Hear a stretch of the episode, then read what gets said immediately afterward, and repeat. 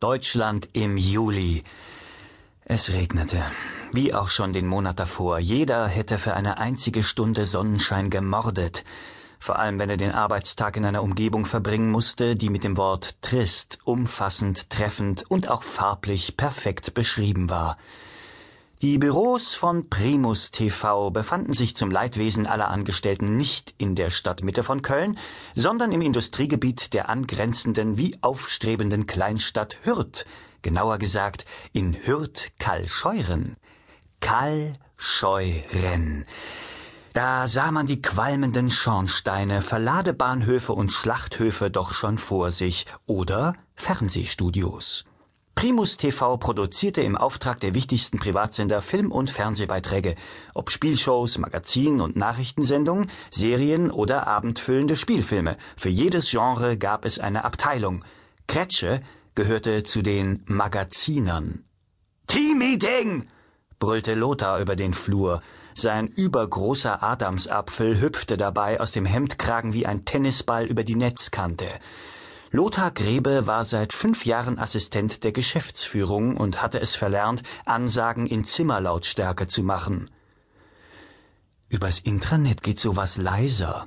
Carola kam mit einem schicken Lederfallofex unterm Arm aus ihrem Büro gestöckelt. Und ich weiß auch, wer die Erste ist, die Mails aus dem Chefbüro ignoriert.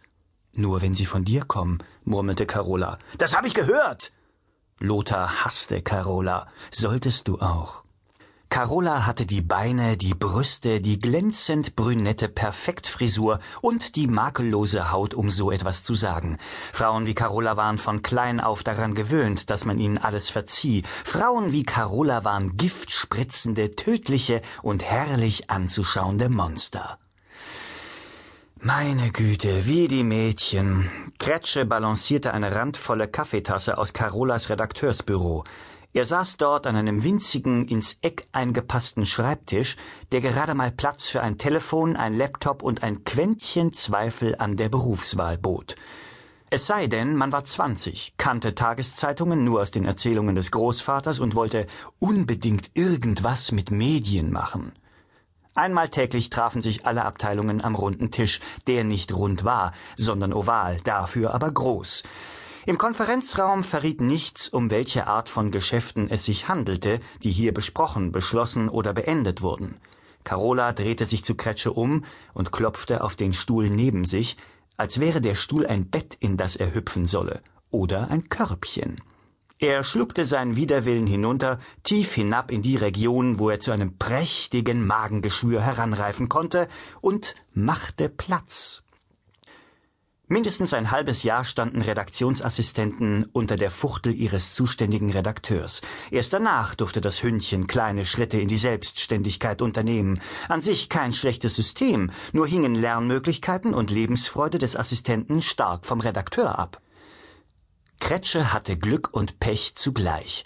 Carola galt als eine der besten Reporterinnen der Branche und sie galt als gefährlich. Sie war eine arrogante, selbstgefällige Tussi, aber sie war auch ein Schlüssel, sein Schlüssel. Ein Schlüssel in hautengem schwarzen Rock, Designerblazer und hochhackigen Pumps, der ihm die Tür zu seinem Erfolg aufschließen würde. Nur deswegen erwiderte er Carolas kumpelhaftes Grinsen, als ihr Chef Rüdiger mit rheumatischem Ächzen auf seinen Stuhl sank. Alle Kollegen rückten die Notizblöcke zurecht, knipsten eifrig mit den Kugelschreibern, und die Redaktionskonferenz begann.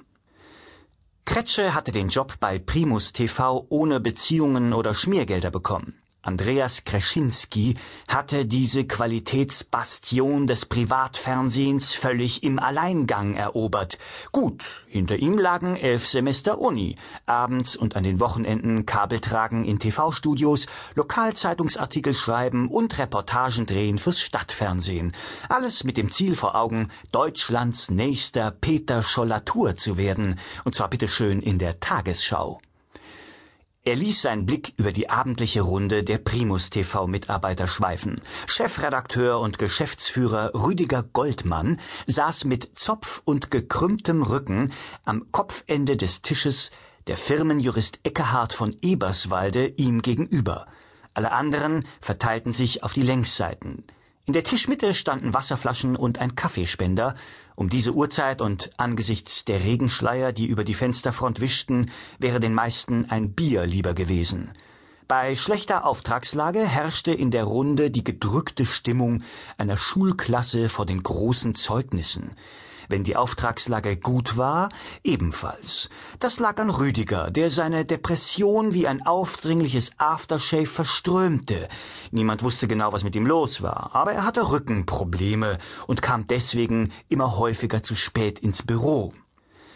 Also, was haben wir denn? Rüdiger räusperte sich. Die neue Gesichts-OP von der Ferres, FDP-Kohle auf Kiez versteckt, Kind verschluckt Kanarienvogel, hm, pfeift's jetzt La Paloma oder was sonst? Rüdiger blätterte in seinen Unterlagen. Sender, Neuigkeiten. Ah ja, ja ProSieben entlässt ja alle Fiction-Redakteure. Prima. RTL sucht Ersatz für den Millionär. Hm, naja, mal wieder. Sat 1 plant neues Profil. Aber hm, hatten die dann jemals eins? Während Rüdiger lustlos seine Themenliste herunterleierte, starrte Kretsche noch lustloser aus dem Fenster auf die verregneten Hürter Schornsteine und Containerwüsten. An seinem ersten Tag bei Primus TV hatte er alles spannend gefunden, sogar die Aussicht, sogar Rüdigers Konferenzen und Lothars Tratschgeschichten. In der Sekunde, in der du glaubst, Carola mag dich oder ihr könntet vielleicht sogar Freunde werden, in dieser Sekunde bist du bereits tot, hatte Lothar ihm zum Einstand erklärt, ganz vertraulich natürlich, in der säuerlich nach Milch müffelnden Kaffeeküche. Kretsche musste vorher schwören, nicht ein Wort über die Begegnung zu verlieren. So sei es, Klecki Petra, sagte Kretsche und hob feierlich die Hand. Lothar strich sich verwirrt eine blondierte Haarsträhne aus der Stirn. Der weiße Vater? half Kretsche ihm auf die Sprünge. Nichts. Winnetou eins? Lothar verdrehte die Augen wie eine amerikanische Serienschauspielerin. Erzähl's einfach nicht weiter, okay? Olaf Prinz. Lothar warf einen Blick auf den Flur und schloss dann lautlos die Küchentür.